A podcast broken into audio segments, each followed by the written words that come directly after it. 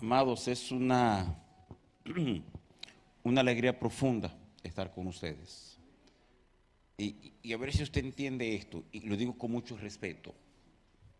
No porque se trata de ustedes, qué cosa como más desagradable decir, ¿verdad? Eh, eh, no estoy aquí por ustedes, no, no, no.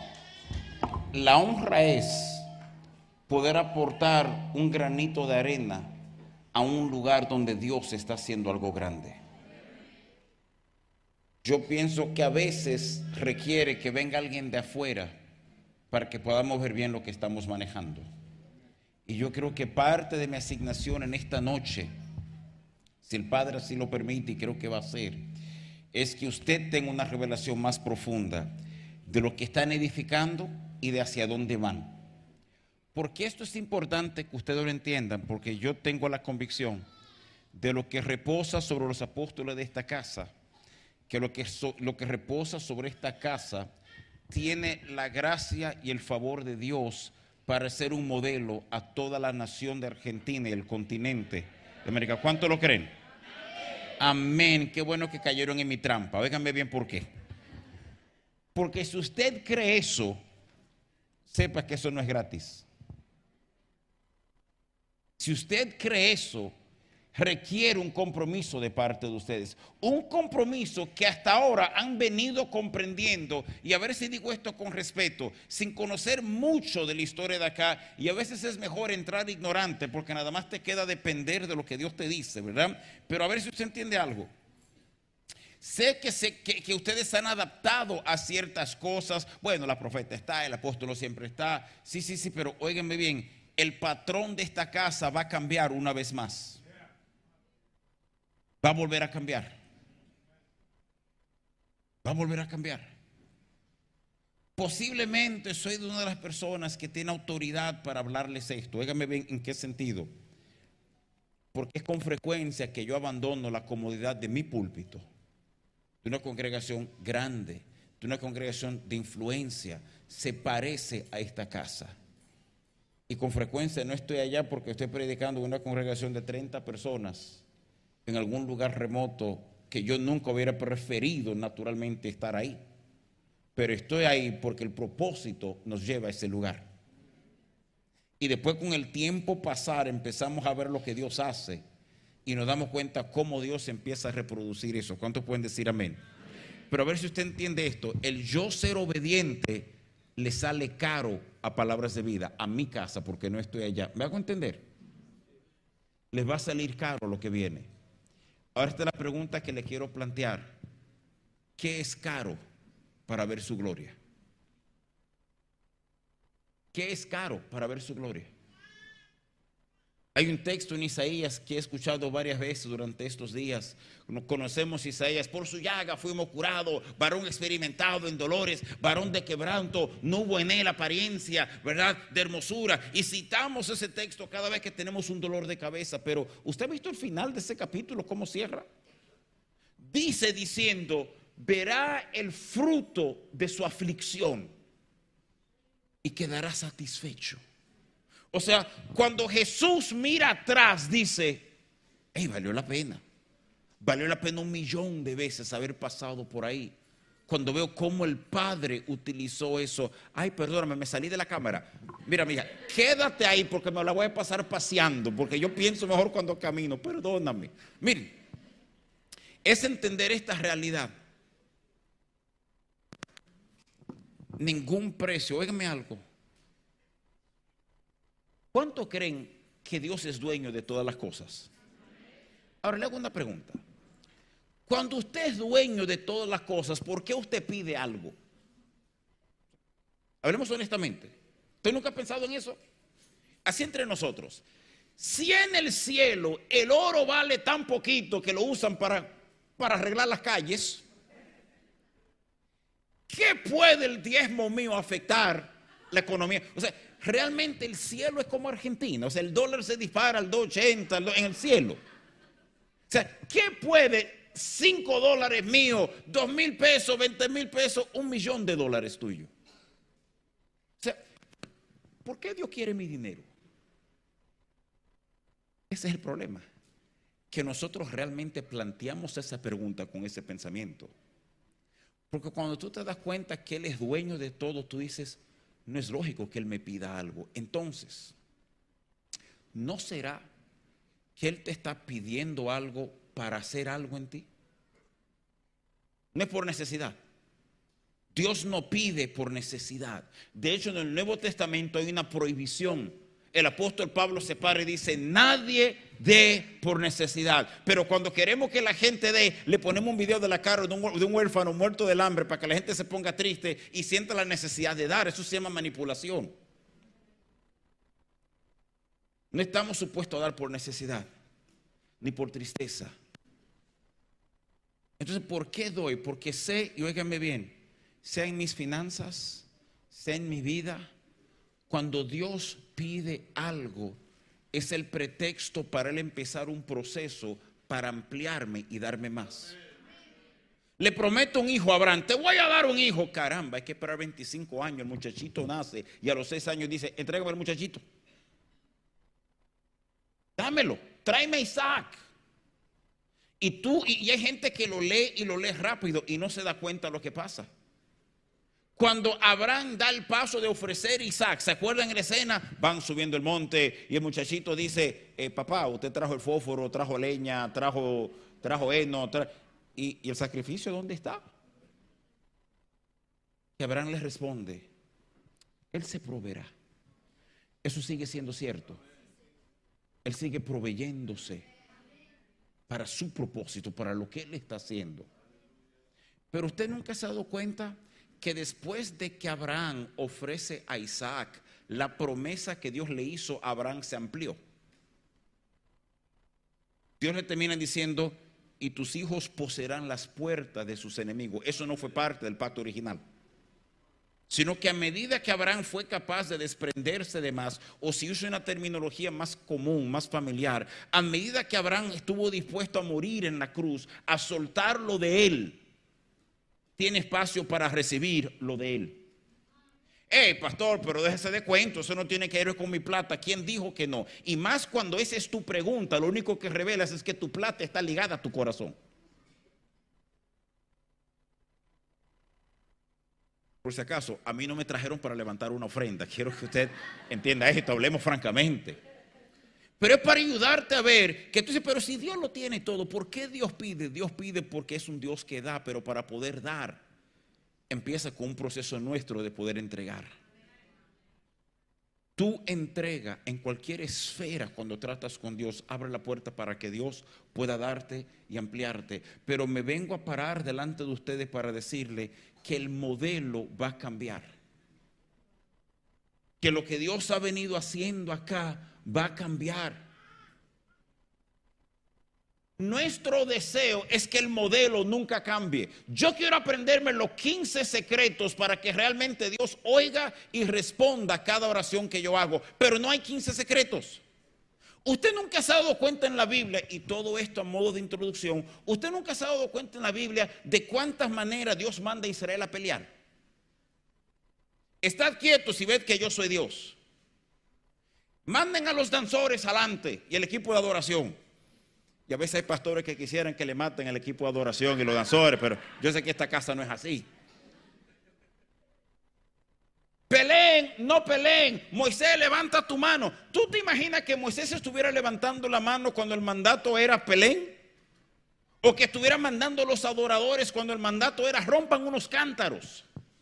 Y te hago una pregunta, ¿por qué Dios, por qué Jesús cuando caminó nunca sanó de la misma manera?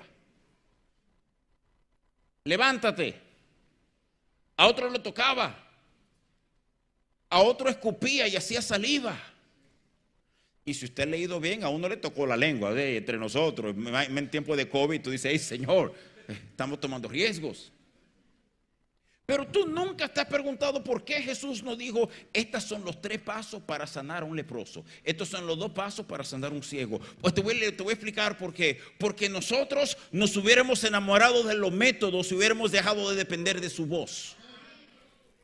Óigame bien. Y Él nos está llevando como hijos a un lugar donde nuestra dependencia no es de métodos, es de voz. Consecuentemente, de vez en cuando, y si usted no se ha dado cuenta en su vida, se va a dar cuenta, Dios tiende a cambiar la forma en que Él nos habla, la forma en que trata con nosotros, la forma en que puede expresar cosas a nosotros. Y lo hace para mantenernos no en un estado de confusión, sino en un estado de dependencia. Los cambios requieren dependencia. Requieren dependencia. Lo que te funciona hoy.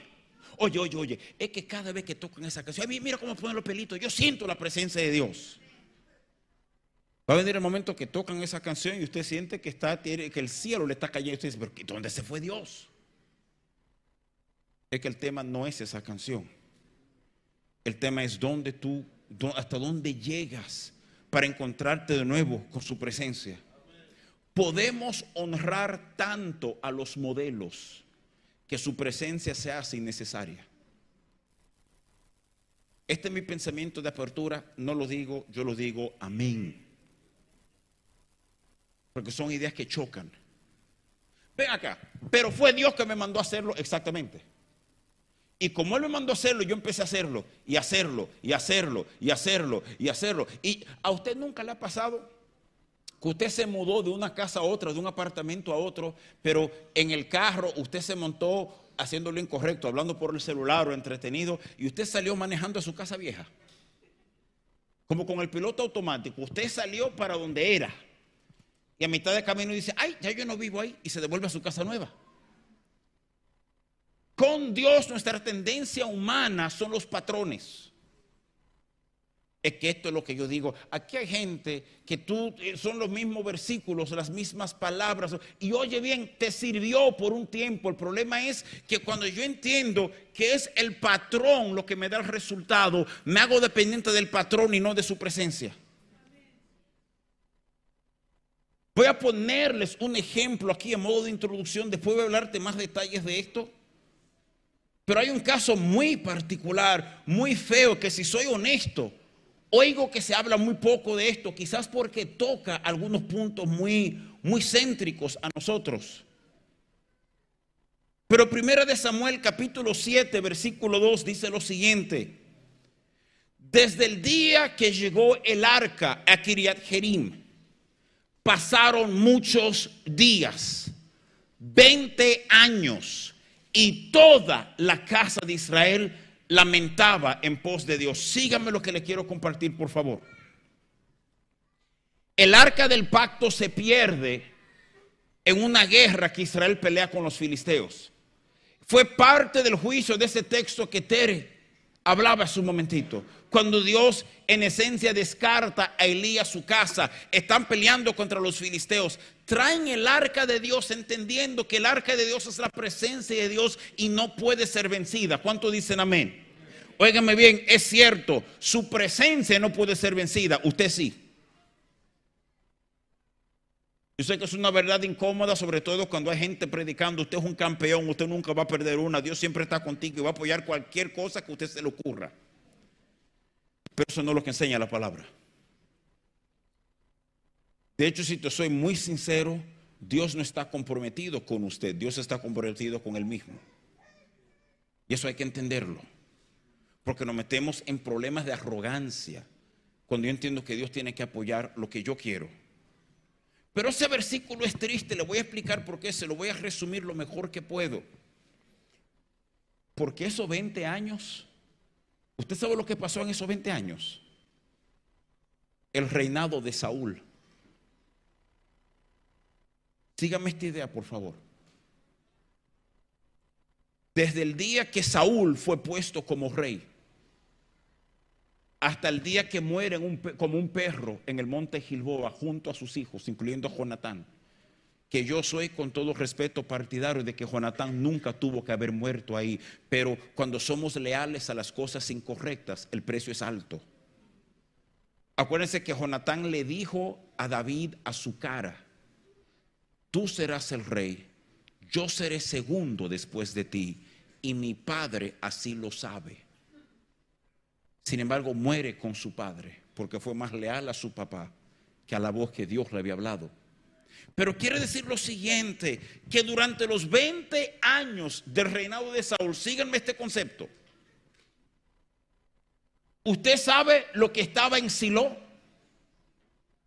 El tabernáculo del desierto, el tabernáculo de Moisés. Cuando Israel conquistó la tierra prometida, cuando finalmente entraron, ey, y semi conquistaron, porque nunca tomaron Jerusalén hasta que David fue rey.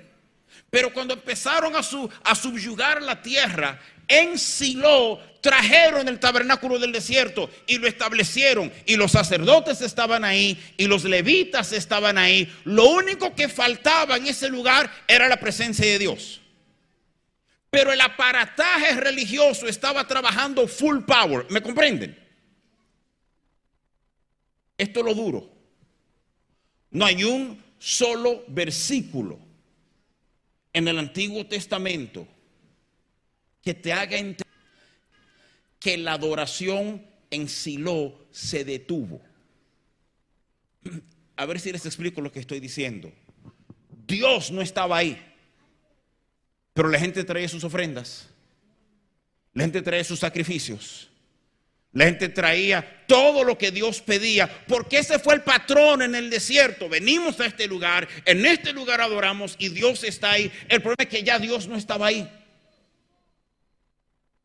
No hay récord, ningún historiador del Antiguo Testamento, ningún experto en lenguaje dice y la adoración cesó. No, dicen, la implicación es que todo siguió igualito. Solo que Dios ya no estaba ahí. ¿Dónde estaba el arca? En la casa de un hombre en Kiriat Jerim. Sin embargo, vemos que desde que David sube al trono, según Samuel capítulo 6, hace dos preguntas importantes. ¿Quién ha quedado de la casa de Saúl a quien yo pueda mostrar misericordia por amor a Jonatán? Lo segundo que dice es, ¿Dónde está el arca? Porque yo no voy a gobernar sin la presencia. Y empieza, ustedes se acuerdan, tratan de traer el arca, se cae muerto uno. O sea, el, el punto no es la transferencia, el punto es que usted se dé cuenta de algo. Por 20 años, todo el reinado de Saúl fue sin la presencia de Dios. Entonces te pregunto algo, ¿cómo gobernaba? O sea, ¿cómo tomaba decisiones? ¿Cómo Saúl hacía las cosas? Muy fácil, según el patrón. Lo que a él le parecía, lo que él veía hacer otros reyes. Lo que a él le parecía bien o lo que a él le parecía mal. Y toléreme esto porque sé que estoy dando una vuelta amplia. Le prometo que voy a algún lugar con esto. Pero tú entiendes que Saúl gobernaba, como decimos los dominicanos, como él le daba su real y santa gana. Ah, parece que los argentinos lo dicen también, pero bien. Síganme la idea. Y este es el problema, que no todo lo que Saúl hizo era malo, parte fue buena. Ese es el problema de haber comido del árbol de la ciencia del bien y del mal. Que no todo es malo, también hacemos cosas buenas y eso enreda el asunto aún más. Porque tú ves, el asunto no es si es bueno o malo, el asunto es si viene de él. Todo lo que el hombre hace no es malo. Hay es que nos engaña porque presenta cosas buenas. pero mira, buena idea, claro, podemos hacerlo así, lo hacemos y prosperamos. El problema no es si es bueno o malo, el problema es si nace de él. Y Saúl hizo cosas buenas. Nace la monita, había tomado un pueblo. Y el negocio fue, si se quedan como súbditos nuestros, hay que sacarle el ojo derecho a cada hombre y mujer para que sea una afrenta contra Israel. Y es Saúl. Sí, sí, ese mismo Saúl, el desgraciado, el que Dios abandonó, el que abusó de David, el que tiraba lanzas, que levanta un ejército y defiende todo el honor de Israel. Fue su primer acto como rey, dicho sea de paso. Pero ¿por qué estamos corriendo por aquí? Porque quiero enseñarte el peligro de los patrones. Quiero enseñarte que podemos tener un rey como las demás naciones y Dios estar lejos que podemos tener iglesia y cantar y tocar y predicar y no hay presencia.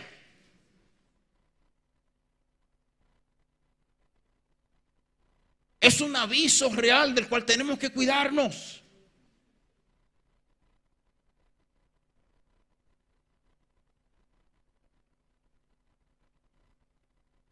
Yo soy de los que creo muy honestamente, y, esto parece un paréntesis extraño, pero usted va a entender por qué lo estoy haciendo ahora que el Antiguo Testamento y el Nuevo Testamento no son iguales en su valor delante de Dios, permita mi franqueza. De hecho, el, autor de Hebreos dice, tenemos un mejor pacto establecido sobre mejores promesas. El nuevo pacto es superior al antiguo pacto en todo sentido de la palabra. Amén. Ahora bien por qué le estoy diciendo eso. Porque en la iglesia amamos a José, a David, a Moisés, a Abraham. Y creo que a veces pasamos más tiempo en el antiguo pacto que entendiendo lo que ha pasado en el nuevo pacto. Y cuando, cuando nuestro lente y nuestra mente pone una equivalencia, no, el antiguo pacto y el nuevo pacto son iguales nos robamos a nosotros mismos del pleno entendimiento de lo que Dios viene haciendo con nosotros. Amén. ¿Por qué esto es importante? Le planteo esto. Hace unos meses atrás me encontraba en Brasil y sentado en Brasil tuve la honra de sentarme. Él se llama Dan y Marty Duke. Él es Dan Duke, su esposa es Marty. Yo no sabía quiénes eran. Para mí, yo me lo toqué en el hotel y eran dos ancianos gringos muy agradables. Y cuando me lo toqué en el hotel, como que caímos en gracia y desayunamos juntos. Yo no tengo la menor idea de quiénes son ellos, pero ni la menor idea.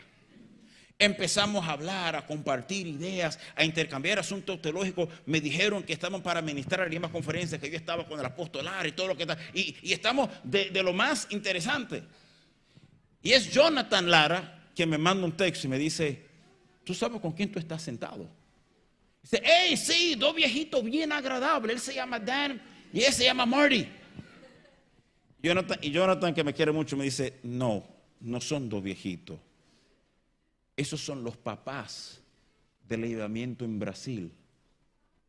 Que se culpa lo que ellos iniciaron en Brasil. Y yo no sé si ustedes saben esto.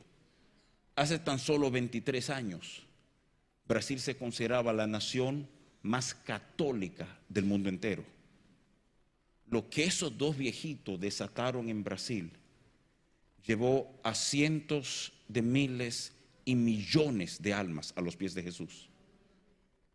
O sea, parecían dos viejitos ancianos y eran dos terroristas que Dios usó para acabar con una nación, ¿verdad? Óigame bien. Pero, oiga, oiga lo que le quiero decir. Dan llega al almuerzo y en la mesa hay unos apóstoles muy significativos de Brasil. Estamos el apóstol Lara, mi persona, estamos. Y de repente Dan dice lo siguiente, quiero hablar con ustedes. Yo miro al apóstol Lara y le digo, apóstol, y, y estoy traduciendo de hecho. Y nos damos cuenta que los demás pastores y apóstoles en la mesa están en otras cosas, están en otras conversaciones, están... Pero este viejo empieza a hablar y dice, sé que estoy cerca del final de mis días. Y durante estos dos años de COVID, donde no he viajado, donde he estado a solas, cuántas cosas el Señor ha hablado conmigo. Y después dijo esto, pero la cosa más importante ha sido ver el señorío absoluto del nuevo pacto por encima del antiguo pacto le enseñamos a la gente que David es importante y eso es verdad, y que Moisés es importante y eso es verdad, y que la historia de Adán, y la historia de José, y la historia de Ruth, y de Esther, y de Débora, y, empezó a nombrar, dice, y es cierto que todo es importante, pero no se comparan con lo que Cristo ha hecho. Son modelos pobres cada uno de ellos, son la sombra, lo decimos, pero no siempre lo aplicamos, no siempre lo vivimos. ¿Por qué le estoy diciendo esto? Porque yo voy a utilizar en gran parte el Antiguo Testamento, luego que era el Nuevo, pero quiero poner ejemplos de patrones. Y te vas a dar cuenta de algo, que el Dios de gracia existe en el Antiguo Testamento. Lo que pasa es que no existe en el Antiguo Testamento si tú no puedes verlo desde el Nuevo Pacto. Si lo ves desde el Antiguo, bueno, porque esa era la ley. Y no, no, cuando tú miras desde el Nuevo Pacto, tú dices, oh, pero míralo ahí míralo ahí, míralo ahí, mira cómo Dios lo hace ahí. explícame cómo David no se cae muerto cuando cambia el orden litúrgico delante del arca de Jehová. O sea, El pobre Usa se cae muerto porque él cree que el arca se va a caer y con la mejor intención trata de ayudar a Dios. Y se cae muerto. Pero David mete una banda con bajo, piano, cantantes, alto, soprano, medio, a cantar cuando Moisés nunca dijo que eso podía pasar y nadie se cayó muerto. ¿Cómo David vive delante de la presencia de Dios si no es un sacerdote? Y nunca lo partió un rayo por la mitad. Que eso es lo que tenía que pasar. Dice, gracias. Está modelando algo que tú y yo tenemos una versión superior de lo que él modeló.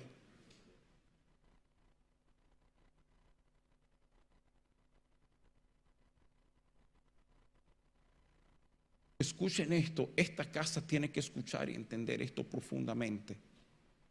Primero de Samuel 15, versículo 22. Es un texto triste.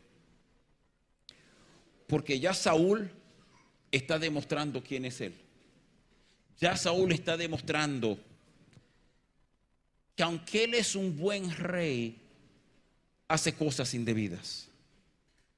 Ya ofreció un sacrificio en vez de esperar al profeta. Y ahora lo mandaron a acabar con el pueblo de Amalek, ¿se acuerdan? Ese mandato que la gente desconocedoras de historia bíblica tratan de utilizar contra un árbol. Y dice, ustedes ven lo cruel que... Señores, ¿usted ha leído en algún momento de su vida el mandato contra Amalek? ¿Cuál fue? Dios le dice a Saúl, vayan donde Amalek. Óigame bien. Y la primera parte hace sentido y matan a los hombres de guerra. Perfecto, soldados están supuestos a matar a los soldados, pues por eso estamos en guerra. Pero Dios no se detiene ahí. Maten a las mujeres, maten a los niños, hasta los de pecho. Maten los perros, los gatos, las vacas. O sea, es un mandato que cuando tú lo lees, oh, déjeme ser honesto, cuando yo leí dije, ¿y qué pasó aquí? ¿Y qué le pasó a Dios? ¿Dónde está el Dios de misericordia? El Dios, o sea, Él manda a eliminar a esta gente. Miren, no tengo tiempo para hacerle toda la historia, pero la Biblia dice que cuando Israel salía de Egipto, cuando se fueron de Egipto, Dios lo llevó por un camino específico, pero oiga cómo fue Israel.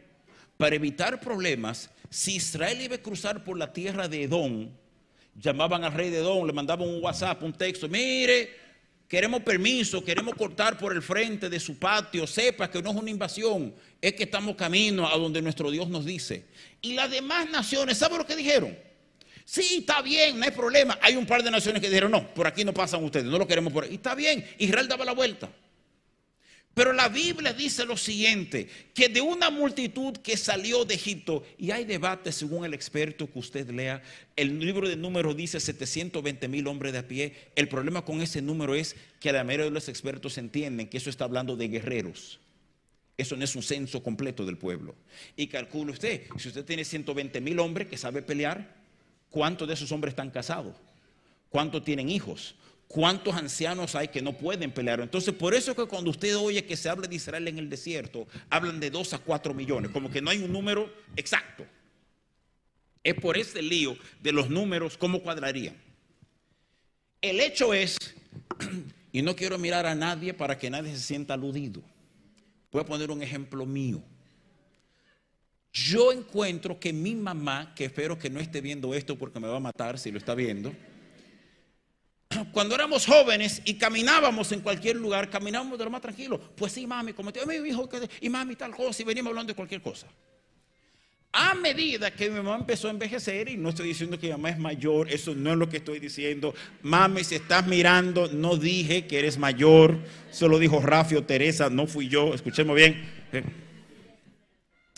Me he dado cuenta que a medida que mami envejeció, hubo que reducir el paso un poco para caminar juntos. Y ahora me doy cuenta que si caminamos juntos y yo cojo un texto o una llamada, voy caminando, después le digo, pues sí, mami, y mami está allá. Porque viene caminando como puede, ¿verdad? Le hago esta pregunta. Dos millones de personas caminando. Es una pregunta. ¿Quién tú crees que va adelante? La presencia de Dios, los más jóvenes, los más fuertes. ¿Quién tú crees que va atrás? Los niños, los enfermos, los viejos, las mamás que están cargando dos porque están recién paridas.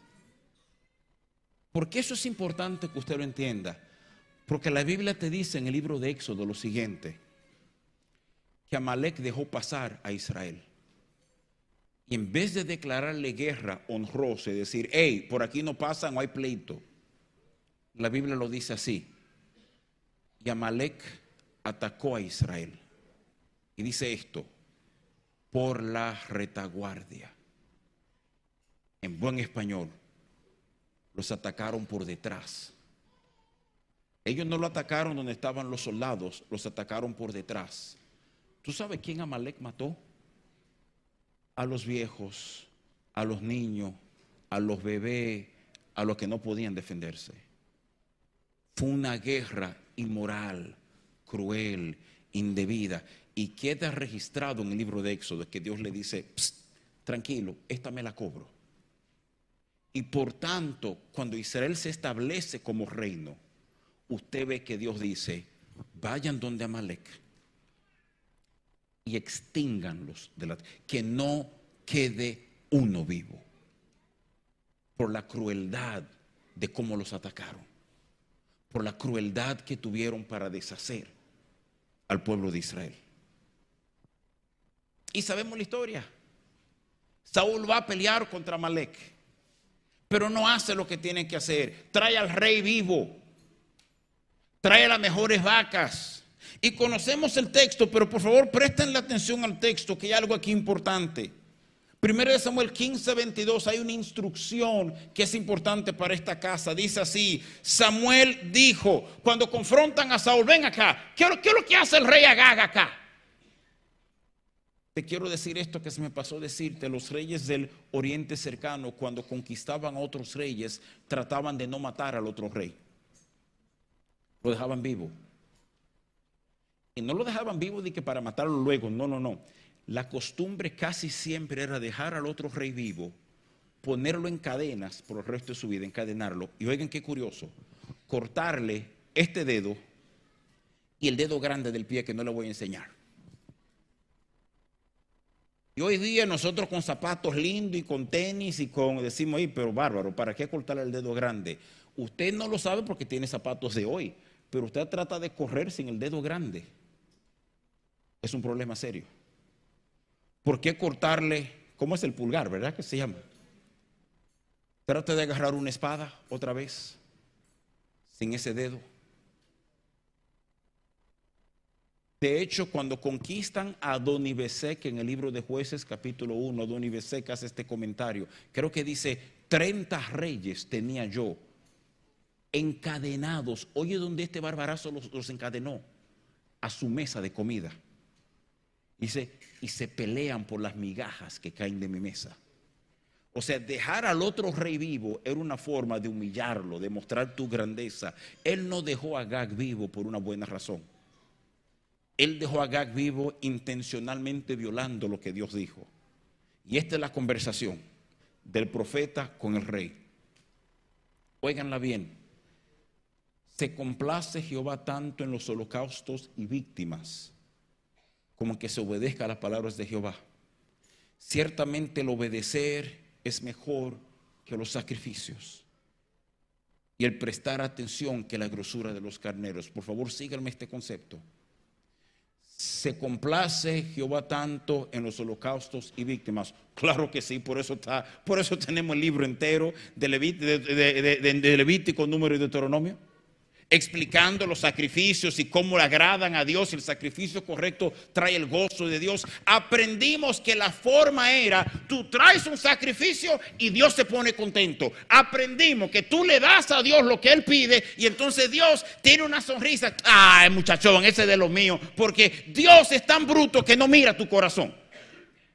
Mientras tú cumplas con lo que, hey, es que yo voy a la iglesia, Dios me debe, es que yo diezmo, Dios me debe. Mientras yo honre la forma, Dios me debe.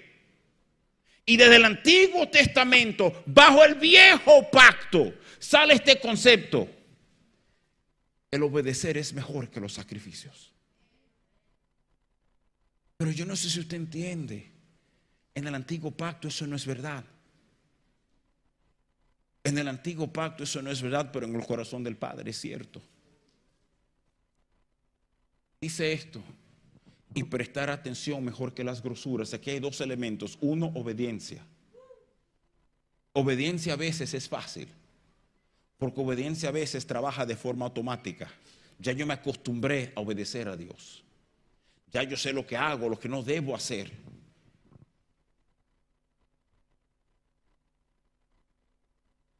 Aunque la obediencia nunca es fácil. Mientras tú no hayas visto la cruz bien, porque vas a encontrarte luchando con tu naturaleza crucificada, con tu naturaleza caída. Hasta que tú no entiendas el mensaje de Cristo y de su vida en ti. Vas a encontrar que obediencia cuesta mucho.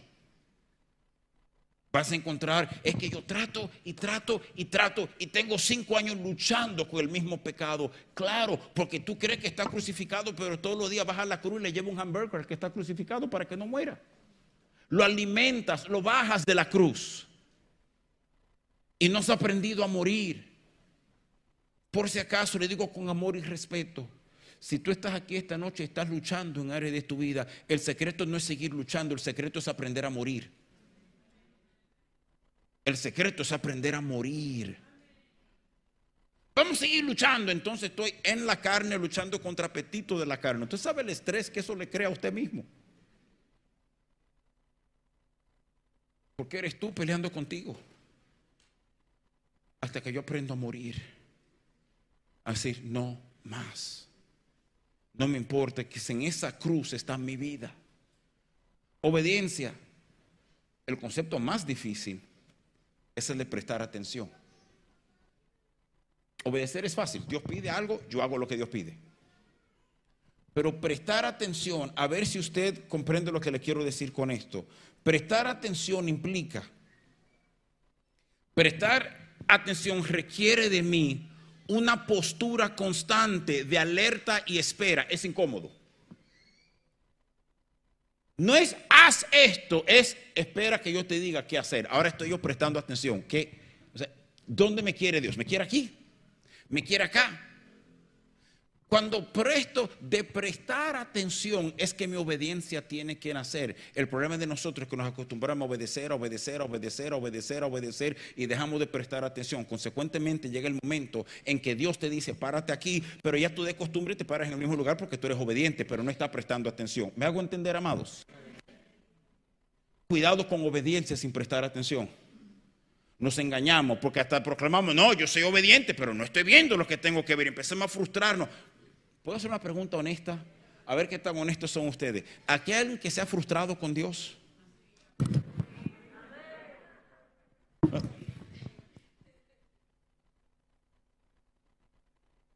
Toda frustración con Dios es una señal de que tú debes detenerte y prestar atención. Toda frustración, ¿qué pasó aquí? Señor, no entendí. El problema es no entender, el problema es no entender y después no preguntarle a Él sobre mi falta de entendimiento.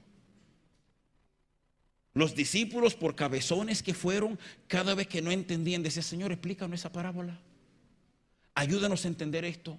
¿Por qué no pudimos echar fuera ese demonio? Es decir, si tú miras, a pesar de cometer errores, fueron sabios en que cada error cometido lo llevaba a ellos de nuevo a preguntarle al único que tenía la respuesta. Nosotros cometemos errores y decimos, pero estoy siendo obediente, pero estoy siendo obediente, pero estoy haciendo lo mismo, estoy haciendo lo mismo, estoy haciendo lo mismo y sigo haciendo lo mismo en vez de decir, espérate Señor, ¿qué está pasando? Espérate, ¿qué está pasando? Perdón, que estaba, estaba en piloto automático, estaba haciendo lo que hay que hacer, pero sin prestar atención. Y el aviso, lo que descalifica a Saúl, no fue solamente su falta de obediencia, fue su falta de prestar atención a lo que Dios estaba diciendo. No lo vio, no se dio cuenta. Jesús usa un vocabulario similar. Mira lo que dice Juan capítulo 5, versículo 19. Respondió entonces Jesús y les dijo, de cierto, de cierto os digo, no puede el Hijo hacer nada por sí mismo, sino lo que ve hacer al Padre, porque todo lo que, él hace, lo que el Padre hace, también lo hace el Hijo igualmente. Lo que Jesús está diciendo es esto, básicamente yo no soy funcional si no veo lo que mi Padre está haciendo, yo no hago lo que quiero. El problema de la iglesia hoy es que hacemos mucho Hacemos lo que quiere este hermano y esta hermana y el pastor. Y la pregunta es, ¿qué está haciendo él? Y consecuentemente se nos hace pesado, se nos hace, y el asunto, la razón por la cual nos afecta es porque Él nunca te mandó, porque Él nunca hizo eso. Oye lo que Jesús dice, yo solo hago lo que le a hacer a Él. Jesús está diciendo, yo no tengo libertad para hacer lo que me parece. Hey, pastor, empecé a orar todos los días a las 6 de la mañana, que tres iglesias lo están haciendo y le está yendo de bien. Y, pensamos rápidamente, orar, eso es bueno, Dios nos mandó orar, claro que Dios nos mandó orar en su palabra. A las 6 de la mañana, eso no es tan bueno, pero total, hay que hacerlo antes de ir al trabajo. ¿Puedo ser honesto con ustedes? Déjenme ser honesto por si no me invitan más nunca. Déjenme tirar esto rapidito para que se lo olvide. Soy honesto. Claro que lo he hecho como muchacho había un tiempo que en la iglesia todos los días a las 6 de la mañana, pero yo no entiendo este asunto de orar a las 5 de la mañana. Y ven, vamos, a orar a las 5 de la mañana porque Dios deja de oír después de las 10 de la mañana. Ya Dios no responde oraciones. O sea, ah, perdón, yo sé que la palabra dice de madrugada te buscaré, sí, pero es una sociedad agraria donde nadie tenía blackout en la ventana. De que el sol subió, te estaba de pie. Hay que orar temprano. Y hay gente que yo le digo, mira, tranquilo, es que Dios me habla en sueño. Esa hora Dios me está hablando. O sea, váyase a orar usted que Dios está tratando conmigo esa hora, ¿verdad? Oiga. Déjenme cuidarme. He aprendido porque algún aburrido ya ahora mismo está por Twitter o por Instagram diciendo tres cosas. ¿Qué me vi? No estoy diciendo que no oremos. Lo que estoy diciendo es que hay problemas cuando la iglesia es movida por modelos religiosos que Él no los mandó a hacer. Él no te mandó a hacerlo, pero ah, porque los otros lo están haciendo, nos convertimos en Saúl. Parece una buena idea, el que sea buena no quiere decir que viene de Él. Esa es la franca verdad. El que sea una buena idea no quiere decir que viene de Dios. El hombre comió del árbol del conocimiento del bien y del mal. No todo lo que hace es malo. Se le ocurren ideas bárbaras, buenas, que dan resultados, pero que eventualmente no te llevan a más de Él, te llevan a cansancio. eventualmente a frustración.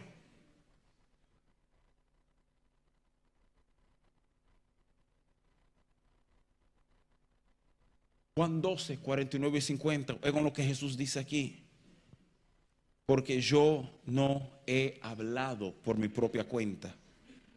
El Padre que me envió, Él me dio mandamiento de lo que he de decir y de lo que he de hablar. Y sé que su mandamiento es vida eterna. Así pues, lo que yo hablo, oigan, oigan este punto, lo hablo como el Padre me lo ha dicho. Jesús no solamente dice, yo solo hago lo que veo mi Padre hacer. Jesús dice, yo solo puedo decir lo que oigo mi Padre decir. Y déjeme ser muy honesto con esto. Y él dice, y no solo es decirlo, es decirlo como él lo dijo. ¿Me permiten dar una clasecita rápida en comunicación? ¿Cuántos esposos hay aquí? Levanten su mano. Mira, me deben dinero después de esto porque te voy a salvar la vida. Oigan, oigan bien. Y todos los esposos digan amén cuando ustedes entiendan lo que estoy diciendo. ¿Cuántos de ustedes le han dicho algo a su mujer? Mi amor, vamos a hacer, mi amor, una idea de una empresa o alguna de esas ideas que tú piensas que tú vas a tener apoyo, pero full, que la mujer que Dios puso a tu lado va a decir, Dios está en eso, Dios. Y la respuesta que tú recibiste sonó más o menos en este tono. Claro que hay versiones dominicanas, boricua, argentina del tono, pero usted, usted como esposo va a percibir en su espíritu el tono. El tono es este. Ajá. Ese es el tono. ¿Cuántos esposos conocen ese tono? Dígame si ese tono no mató por completo todo lo que había en usted es un tono como con respeto, con respeto. No te lo dijo, pero el tono en esencia encapsula un mensaje mayor. ¿Y qué tan bruto puedes ser tú para pensar que de alguna forma esa idea va a funcionar? Eso es lo que te están diciendo, pero con, ajá. ¿eh? Es increíble cuánto hay en ese tono. El mismo ajá. Hey, mi amor, ¿quiero comerte un helado? Ajá, vamos. O sea, el mismo tono, ajá, pero con otra entonación. Entonces nos damos cuenta que lo importante no es siempre lo que digo, sino cómo lo digo. En asunto de comunicación se refiere a metacomunicación. Es todo lo que incluye tu lenguaje no verbal, tu entonación, hasta tu mirada es importante cómo tú respondes. Las mujeres diciendo amén, yo sé que sí. Mire, yo voy a predicar de espalda para no meterme en un lío con Tere. Entonces, ¿cómo no? No es solo lo que él dijo, Jesús sabía hasta cómo tenía que decirlo. No, yo soy un profeta, yo oigo de Dios. El que usted oiga de Dios no te da permiso para hablar como Dios habla. La pregunta no es lo que Dios está diciendo, sino cómo lo está diciendo. Porque hay profecías que si no se dan con lágrimas no sirven. Pregúntenle a Jeremías. Y hay otras palabras que tienen que ser firmes porque Dios habló así. Y hay otras palabras que tienen que ser recargadas de amor. Oigan lo que Jesús dice. Yo no hago nada que no, ni hablo algo que Él no haya dicho. Eso es una persona obediente y prestando atención. ¿Me hago entender, amados? Por demasiado tiempo desde los púlpitos, y sé que no es el caso aquí, entonces puedo hablar con esa transparencia. La demanda ha sido obediencia, obediencia, obediencia, obediencia, obediencia. Y nadie ha dicho, y presten atención, porque llega el, momento en que la obediencia es un patrón. Es un odre viejo que un día fue útil, que un día nos bendijo, que un día nos trajo hasta acá. Pero ahora la voz de Él cambia. Y si no me adapto a la voz, me pierdo. si no me adapto a lo que Él está haciendo hoy. Y quiero decirles algo, tu obediencia de hoy te abre la puerta para mañana, pero entiende que tu obediencia de hoy no va a ser tu misma obediencia por siempre. Pasamos por etapas en el que Él nos va confiando cosas, confiando cosas, y un día esas cosas aumentan y ahora tenemos que hacer otra cosa porque esto aumentó. Y si sigo haciendo aquello por amor a ti, si sigo haciendo aquello por amor a que me gustaba lo que estoy haciendo, entonces soy igualito a Saúl. Y yo sé que nadie lo dice. Me dice, yo quiero ser Saúl. Pero nos hacemos igualitos a él. Y puedo ser bien honesto con algo. La, mayoría de la gente se parece a Saúl, no en su falta de obediencia, sino en su falta de prestar atención. Hay muchos de nosotros aquí que el problema no es obediencia. Lo sé en mi espíritu, huelo lo que es esta casa delante de Dios. Aquí el problema no es obediencia, pero Dios le está chaqueando los dedos. casa de paz, presten atención. Presten atención. Obediencia sin prestar atención nos lleva a religión. Todo el acto, todos los sacrificios, pero su presencia no estaba. Por 20 años la presencia de Dios no estaba en Silo. Y la gente iba igual, y había sacerdote ministrando. ¿Ministrándole a quién? Porque no era el Señor, Él no estaba. Haciendo el allante, haciendo los movimientos para que la gente creyera que Él estaba y no estaba.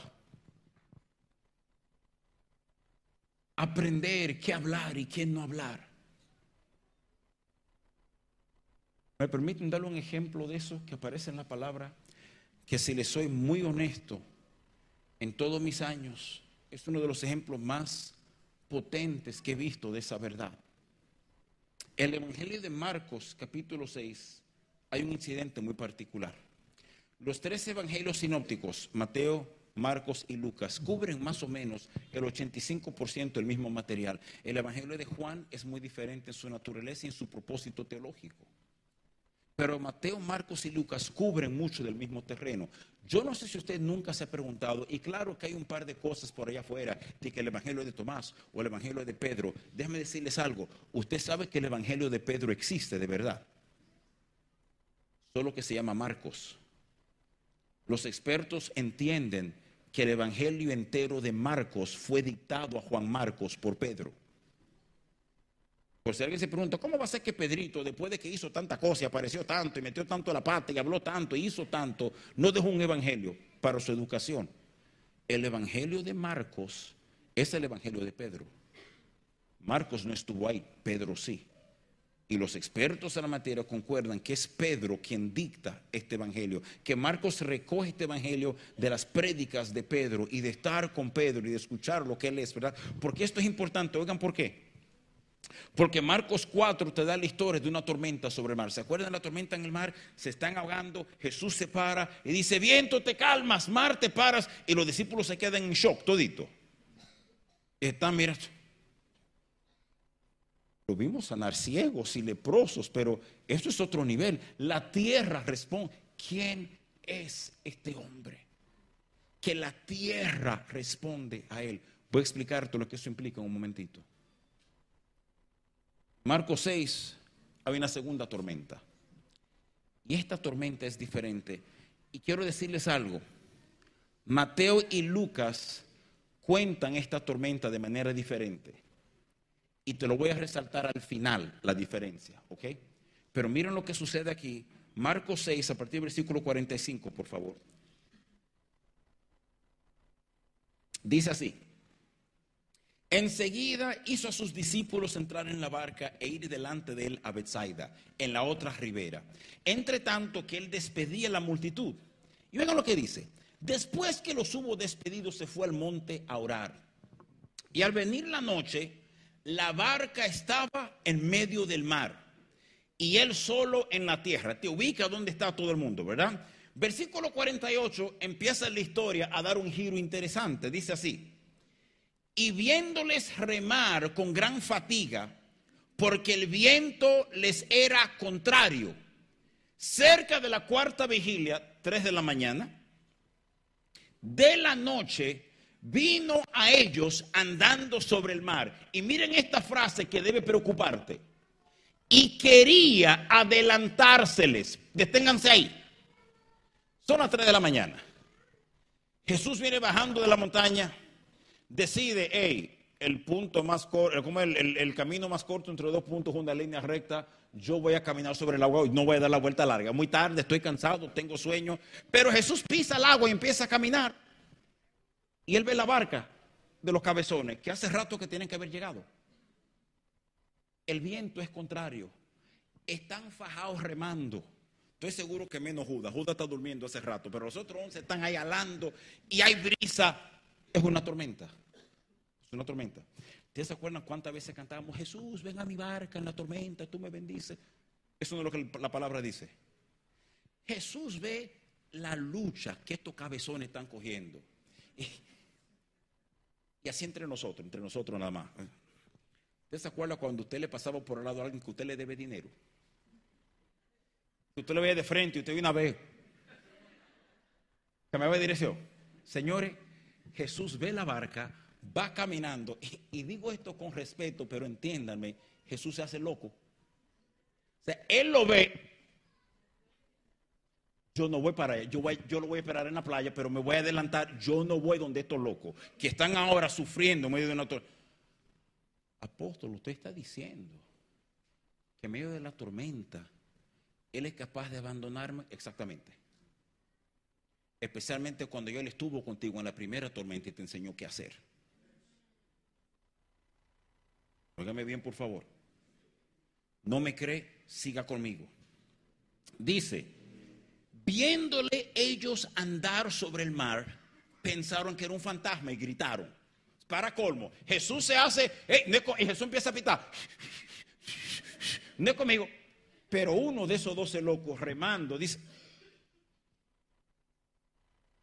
Señores, no solo una tormenta, aquí viene parece que el mismo diablo acaba con nosotros porque hay un fantasma, aquí morimos todos. Todos le veían y se turbaron. Pero enseguida Jesús ve que ahora no solo están bebiendo agua, están a punto de ahogarse, ahora están gritando, ay mi madre, ay no, vamos a morir todos aquí, aquí no. Y Jesús tiene que gritarles, Tengan ánimo, soy yo, no teman.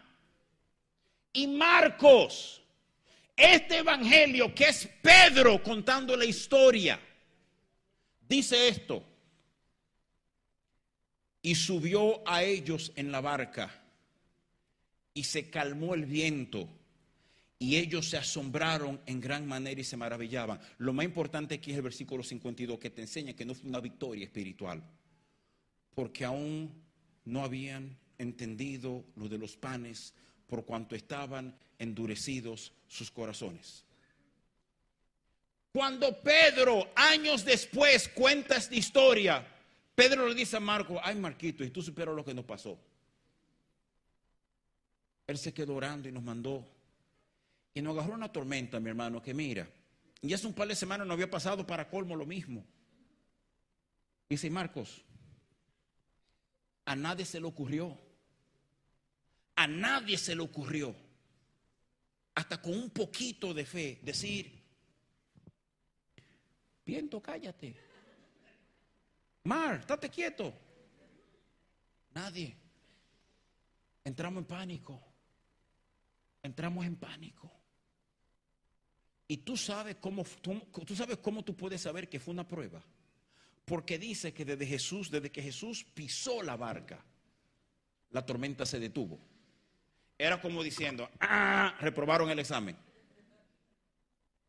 Y Pedro, y Pedro, Mateo no lo dice, Lucas no lo dice. Pedro le dice a Marcos, un problema de corazón no prestamos atención, no entendíamos lo que estaba pasando. Ahora, ¿qué tal si yo te digo que Pedro también deja fuera el detalle más espectacular de todo su ministerio?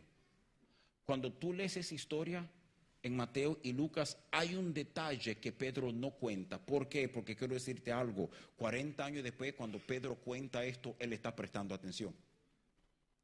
Él no prestó atención cuando pasó, pero 40 años después hay una lección que él no aprendió que ahora él domina. Cuando Mateo y Lucas cuentan esa historia, este es el detalle que quedó fuera. Un fantasma, tranquilo que soy yo. Y Mateo escribe, señores, y el loco de Pedro se le ha ocurrido decir, ajá, ah, eres tú. Pues si eres tú, llámame para que yo camine sobre... Esta es la historia en que Pedro camina sobre el agua y ustedes no encuentran interesante que cuando Pedro lo encuentra, él no enfoca. Señores, si eso lo escribe tú o yo, no solo decimos, y por si acaso caminamos sobre el agua, y aquí está el video para Instagram de yo caminando sobre el agua. Pedro ni lo menciona porque porque él no solo está diciendo lo que Dios quiere, él lo está diciendo cómo Dios quiere y Pedro sabe el enfoque no fue que yo caminé sobre el agua, el enfoque fue que no presté atención. Esa tormenta fue un fracaso, no fue una el que Jesús subiera a la barca fue un fracaso, no una victoria. A ver si me entiende, ¿verdad que suena contradictorio? pero si Jesús sube a mi barca, bienvenido Jesús. Él no quiere estar contigo en cada tormenta. Él tiene muchas cosas que hacer para estar en cada tormenta tuya. Sé que no suena espiritual, pero es cierto. Necesita hijos e hijas que han entendido cómo navegar tormentas. Y no te lo digo de que para motivarte, para no, no, no. Entiende la vida que Él ha impartido a nosotros. Nos hace como Él. Lo que él modeló no fue un lujo de que, para que usted vea lo que yo puedo hacer. La palabra dice que nos dejó huellas para que siguiéramos su pisada. Pero también te dice, no hizo nada que el Padre no hizo. ¿Sabe lo que eso quiere decir? Cada leproso que él, tocó, que él tocó, él vio el Padre tocando primero.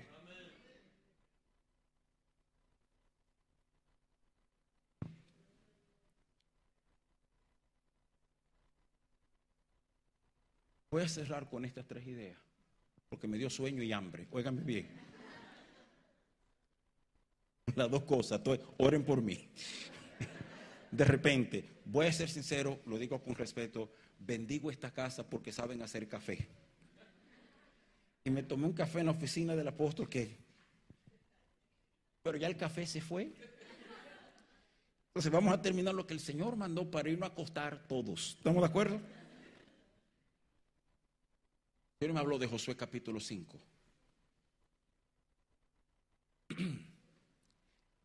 Y les confieso que es duro predicar desde una perspectiva apostólica sobre historias antiguo testamentarias tan clásicas, pero cuando aprendes el corazón de él, tú lo ves ahí.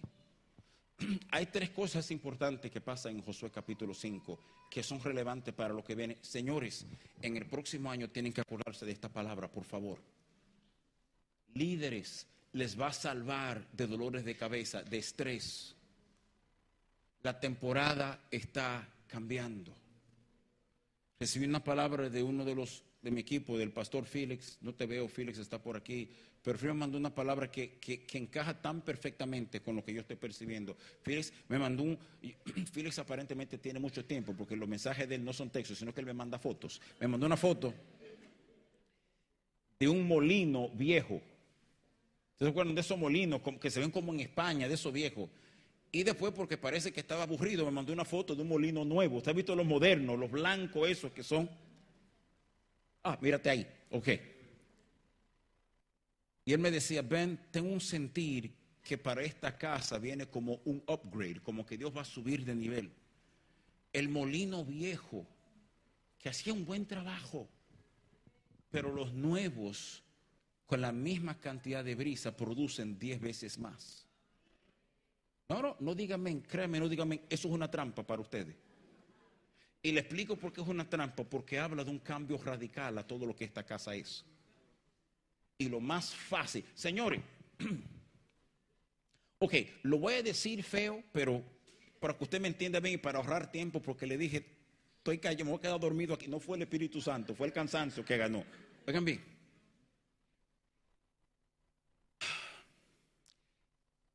Idiotas nunca han faltado para tratar de dañar lo que Dios quiere hacer. Gente bruta.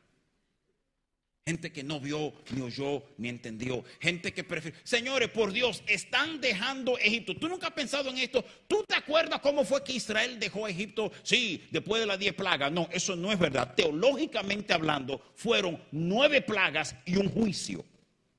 ¿Tú te acuerdas la desgracia del juicio? ¿Cuál fue? La muerte de todo primogénito. De todo primogénito humano, animal, insecto, si usted era primogénito, usted no despertó al otro día. Oh señores, y están en el desierto y están cogiendo lucha y algún, y lo digo con respeto a algún ser no pensante entre ellos. Y yo no digo que en esta congregación haya, palabra ya sabe que la nuestra hay, ¿eh? Algún ser no pensante sale con una tremenda idea. Volvamos a Egipto. Y lo grande es que la estupidez es contagiosa. Perdona que lo diga así. Porque estamos en cambio. Yo quiero que fuera... Qué buena idea. ¿qué creen estos cerebros que van a hacer? ¿Volver a Egipto? ¡Pintum! ¡Ey! Decidimos volver. Y que no van a masacrarlos desde que toquen el timbre. Por si acaso, teológicamente, yo no sé si había timbre en Egipto. ¿eh? Cambio de temporadas son difíciles, aún caminando con la vida de Él en nosotros. Que nos adaptamos a cosas. Hey, no tenemos el apóstol, pero tenemos la profeta aquí, la van a ver menos. Hey, tú ves, ya no me gustó este tipo de Nueva York no soy yo, es Él que le está diciendo, o miren, es posible, quédense con ella y renuncien a lo que Dios lo está llamando a hacer. ¿Le gusta tenerlos aquí siempre, el apóstol y la profeta? Entonces renuncien a lo que Dios realmente quiere hacer para que ellos estén aquí siempre. O quizás prepárense a verlos menos para ver lo que Dios es capaz de hacer en esta nación por la cual esta casa ha creído y ha orado y ha llorado y ha sembrado. Y ustedes lo saben, se huele lo que Dios quiere hacer. Pero esos cambios, esos cambios cuestan. Tres cositas. Josué 5. Yo me pregunto honestamente si Josué lloró esa noche. Josué 5 es la primera vez que sus pies tocan la tierra prometida, cruzaron el Jordán. Y en algún lugar en el corazón de Josué él tiene que pensar en Moisés. Y me pregunto si Josué no tuvo que sentarse un par de minutos solo, acordarse de cuántas veces ellos hablaron del día que pisaran la tierra.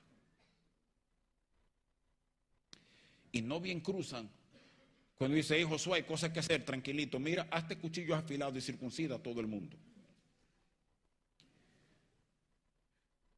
¿Cuántos de ustedes creen que es sabio meterte al patio de tu enemigo y ahí dejar deshabilitado todos los guerreros de tu ejército?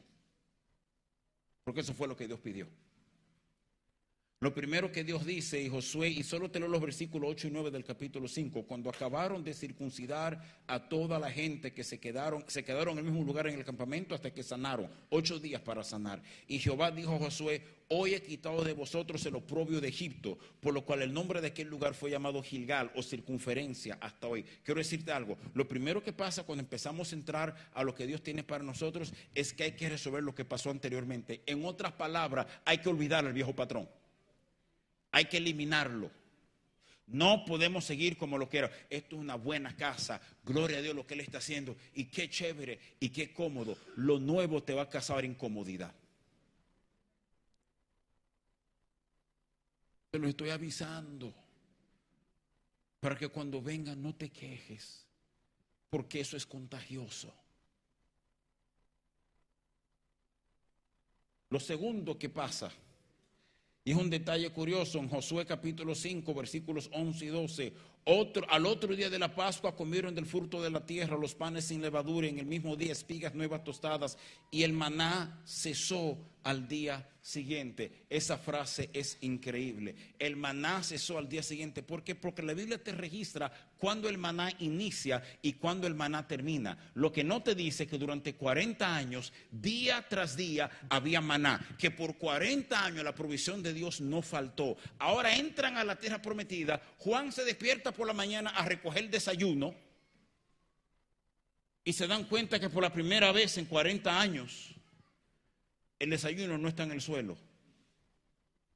Se dan cuenta de que no hay comida. Y como mi mente es muy viva, yo imagino que él está mirando y que está mirando a su vecino, Miguel, buenos días, ¿dónde está la comida? y yo me imagino que en ese momento pasa un venado a todo lo que da delante de ellos. Y Miguel dice, ahí va la comida. O sea, hemos comido maná por 40 años, pero ahora hay que aprender a comer carne. De leche a carne. Eso es madurez. Obedecer y prestar atención produce madurez. Eso te lleva a lo tercero. Y hablaba de esto un poco ayer. Josué 5, versículos 13 al 15. Te dicen, ya no hay maná. Hay que comer fruto y si queremos carne hay que matarla. Y lo que corre esa carne es ágil, es rápida, cuesta trabajo para comer. Pero después de que usted se come un buen asado argentino, dice, vale la pena aprender a matarlo. ¿Verdad? Siendo claro. Yo sé que la palabra dice que Él ha rescatado una multitud de todo pueblo, lengua, tribu y nación, ¿verdad? Y yo imagino que cada cultura será expresada en el cielo, pero por favor, señores, lleven el bendito asado. Dejen otra cosa. Argentina, les imploro, lleguen con el asado. Dejen, no me salgan con el tango. Quédense con el tango. Traigan el asado al cielo. Eso es lo que va a hacer falta ya. Óigame bien. Dios le quita lo propio del patrón anterior les enseña a comer comida de maduros. Y después, si ustedes se acuerdan, van subiendo, se van acercando. Ellos, acuérdense algo. José, Josué es probablemente el mejor estratega militar en la historia de Israel. Llevó las batallas bajo Moisés y ahora él es el general. Señores, no tenemos registro de Moisés matando gente, pero Josué mató gente como general. Sabía pelear. Moisés levantaba su brazo, ¿se acuerdan? Israel prevalecía. Ese Israel prevalecía era Josué alante del ejército de Israel. O sea, este tipo sabe pelear. Y tú te imaginas que como, eh, como estrategas militares, ellos van a acercarse porque quieren ver bien el oponente. Y probablemente van por una subidita. Y cuando van por la subidita, como he contado, José no anda solo. Él sabe que es la tierra prometida, pero él sabe que hay enemigos. Y se tocan, ven a un tipo de lejos. Y la Biblia te da un detalle que es un detalle un poco difícil. Que tiene su espada desenvainada. O sea, el tipo no está en posición de paz, está en posición de guerra. Y le miran el uniforme, dicen de Benjamín, no, de Isaacar, de Zabulón, de... Pero ten por cierto que Josué está parado con hombres que también saben derramar sangre. Yo imagino que ellos como que se abren un poquito para no estar uno al lado del otro y que cada uno de ellos también pone su mano en su espada porque no van a dejar que este tipo acabe con todos ellos. Y en ese tono de ellos no identificar quién es este tipo, dicen, mira, ¿Quién tú eres? ¿Eres de los nuestros o de nuestros enemigos? Y esto es lo que pasa cuando dejamos que Dios rompa el patrón, que empezamos a considerar posibilidades que anteriormente no considerábamos. Porque usted sabe cómo el ángel responde, ¿verdad? Es curioso. Te doy dos opciones, rojo o azul. El tipo dice amarillo. Te di dos opciones mío o de mis enemigos? El ángel responde, ninguno. Ninguno, muchachito. Tú crees que aquí hay dos ejércitos y no entiendes que aquí hay tres. Que yo estoy parado aquí como el capitán de las huestes de Jehová. Algunos expertos reconocen que es una teofanía, la apariencia de la persona de Cristo en el Antiguo Testamento. Yo no lo llevo tan lejos. Pero lo cierto es que después presten atención este ángel dice algo que derrite el corazón de Josué. Mira, quítate los zapatos, porque esta es tierra santa. ¿Por qué esa frase es importante si tú prestas atención? Pregunta, ¿dónde soy yo esa frase anteriormente? A Moisés. ¿Tú te imaginas por cuántas noches y en cuántas ocasiones, yo contaba esto ayer donde estaba ministrando, decía, cuántas noches Moisés cansado, trató de dormirse, empezaba Josué, Moisés, Moisés, Moisés, y, de la pregunta más tonta que tú le haces al que está durmiendo a ti, tú estás durmiendo, después de que te despiertas te preguntan, tú estás durmiendo, ¿verdad? Moisés, Moisés, tú estás durmiendo. Josué, ¿qué tú quieres? Cuéntame la historia otra vez. Josué, te la he hecho un millón de veces, tú te sabes la historia. No, no, pero Moisés, no sea así, hombre, cuéntamela, cuéntamela, que tú sabes cómo me bendice cuando tú me cuentes esa historia. Está bien, está bien. Yo estaba pastoreando, tenía la vara en la mano. Ajá, ajá. Y después de lejos tuviste una salsa. Josué, está contando la historia, tú la estoy contando yo. Estate quieto. Eh. Y, y están ellos hablando. Josué se la sabe de memoria. Josué sabe que cuando Moisés llegó, porque prestó atención, sabe que lo primero que Dios le comunicó fue, quítate los calzados, porque esta tierra santa es. Ahora escúchenme bien, la forma cambió, no es una zarza ardiendo, es un gigante en armadura que se ve violento, que se ve peligroso, pero desde que dice, quítate tu calzado, ya Josué sabe, no tiene la misma forma, pero es la misma sustancia es la misma sustancia. ¿Me están captando, amados? Es la misma sustancia. La forma va a cambiar, la sustancia no. La forma va a cambiar. Ayuden a sus apóstoles. No resistan lo que Dios quiere hacer, porque los puede descalificar como casa.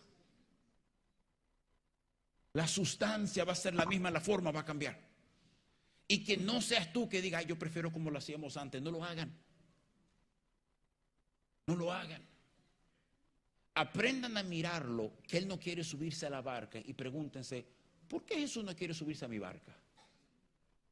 Porque si prestaste, ah, pero espérate, claro, claro que Él no quiere subirse porque ya nos enseñó cómo hacer esto. Y vas a encontrar tu respuesta ahí. A mí me gusta esta iglesia porque suena como es mía, casa de paz.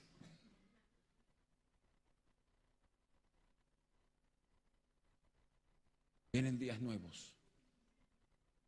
La sustancia no va a variar, su vida entre ustedes no va a variar. Como Él se está expresando en aumento entre ustedes, no va a variar. La forma va a variar. De repente el Padre va a pedir más de ti. O hay cosas que estás haciendo que te decir, mira, amado, te necesitamos en esta área. En vez de patalear, en vez de quejarte, en vez de, de protestar, abraza los cambios que Él trae a tu vida. Esos cambios representan vida para ti. Obedezcan, presten atención. ¿Cuánto dicen amén?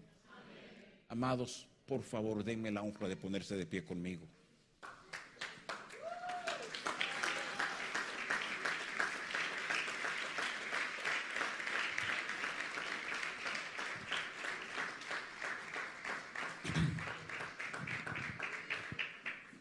Puerta de paz, puerta de paz, puerta de paz, puerta de paz.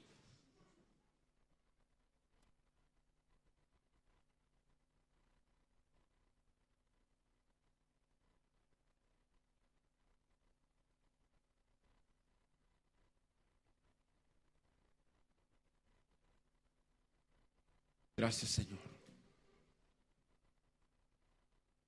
Gracias Señor. Padre, qué privilegio me has dado de pararme en este lugar. ¿Qué es tan especial en tu corazón? Este lugar huele a ti, oh Dios. Tu presencia es familiar aquí.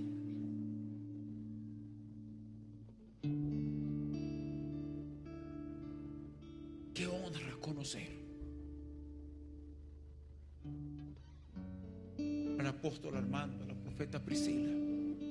Qué honra abrazar y conocer a nuestros hermanos acá. Y qué días de gloria hemos vivido.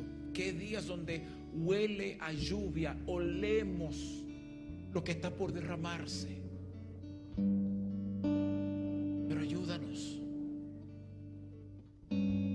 Dulce Espíritu Santo, ayúdanos. Haznos sensibles a esas áreas que no han muerto, que no han sido crucificadas, esos patrones que lo hacemos porque eso es así.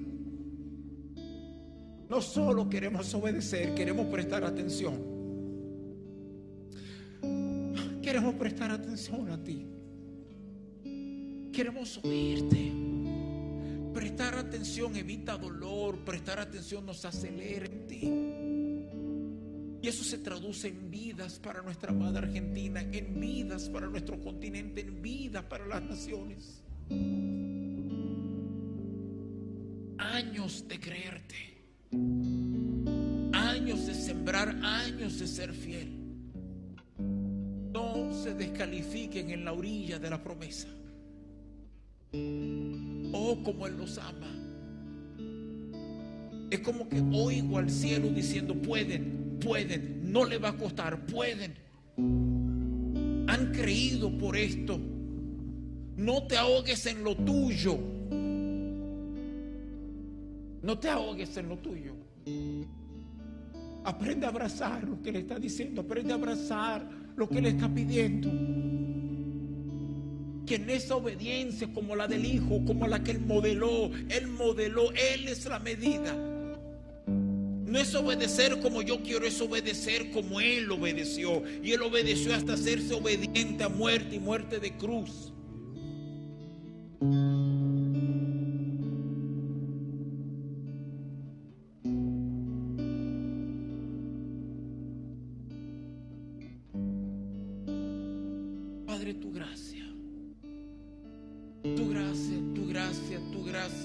Expresada, manifestada como nunca antes sobre esta casa para los días venideros.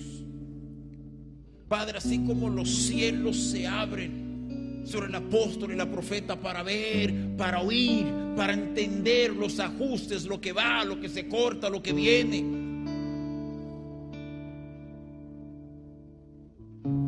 Dale gracias a tus hijos. para obedecer y prestar atención. Que cuando contemos la historia, la contemos como la contó Pedro.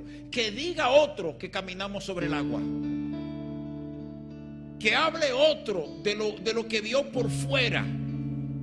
Que nosotros podamos hablar de lo que vimos por dentro.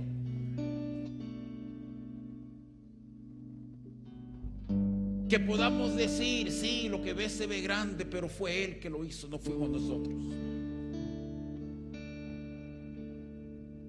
Morimos y obedecimos y prestamos atención. Y todo lo demás lo hizo Él.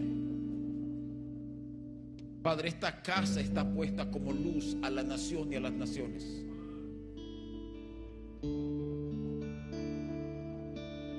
Ahora esa luz de un foco se convierte en la luz de un faro que es visto a millas y millas por aquellos desesperados. Y aquellos desesperados no estoy hablando de los que no te conocen, estoy hablando de hombres y mujeres, de casas que te conocen. Pero igual que Silo, hay adoración y hay actos y hacen cosas, pero tu presencia falta. Esta es una casa de presencia.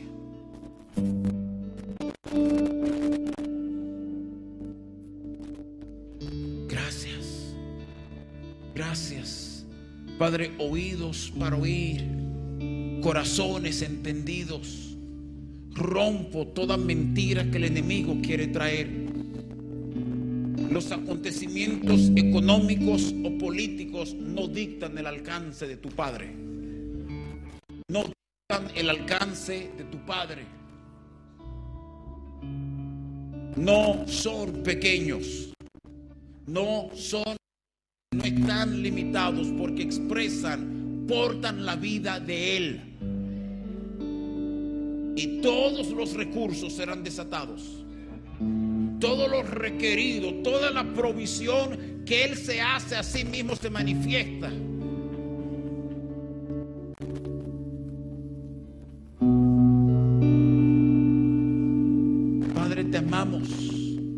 Amamos, te amamos, te amamos. Tere, pasa acá por favor un momentito. Te amamos, oh Dios, te bendecimos.